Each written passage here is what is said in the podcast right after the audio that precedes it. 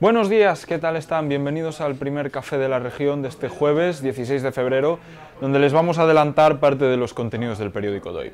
No podía ser otro el tema con el que abrimos.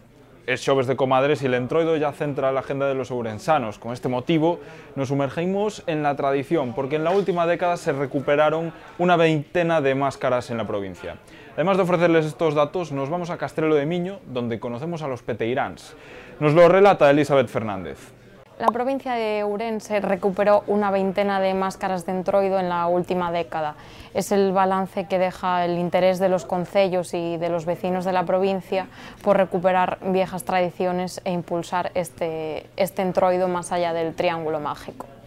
El entroido centra la actualidad y por ello, en las primeras páginas también les ofrecemos la agenda de estas fiestas y la previa de los shows de comadres de la provincia, entre muchos otros contenidos. Además, hoy con la región les ofrecemos el imán de la máscara de Manzaneda por un euro. El entroido no es el único asunto de actualidad de estos días, sobre todo teniendo en cuenta que el coche institucional del alcalde de Urense, Gonzalo Pérez Jacome, volvió a ser multado en Vigo fue detectado a 94 km por hora en un tramo 80, en un día en el que se le vio de compras en el corte inglés de la ciudad olívica. Nos cuenta más sobre ello Bryce Iglesias. En el periódico de hoy contamos un nuevo capítulo de las multas al coche institucional que conduce habitualmente el alcalde de Ourense, Gonzalo Pérez Jacome. Según pudo saber este periódico, el, coche del alcalde fue multado un sábado, el día 4 de febrero, por exceso de velocidad. Lo que también decimos en el periódico es que ese día el alcalde estaba efectivamente en Vigo y de compras en el corte inglés. En Crónica Judicial profundizamos en la trama de la narcofruta. Los nueve acusados reconocieron los hechos. Nos amplía esta información Monchi Sánchez.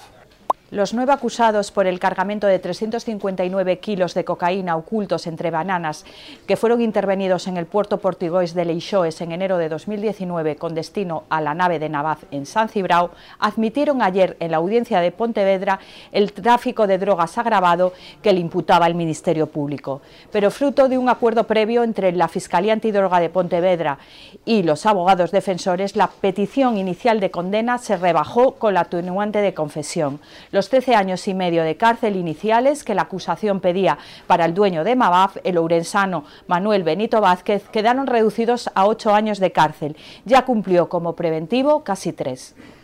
Más titulares que les ofrecemos en el periódico de hoy. Uno de cada cuatro partos en el Chúo son por cesárea. Entrevistamos a Esther Álvarez, jefa de ginecología del área sanitaria. Eso en sanidad. En provincia hablamos de la renuncia del alcalde de Vilar de Vos a presentarse a la reelección en los comicios de mayo. Y en deportes, el entrenador del club Ourense Baloncesto, Félix Alonso, analiza lo que aporta el último fichaje, Chemi Urtasun, y valora la situación de la plantilla de cara al tramo final de la temporada.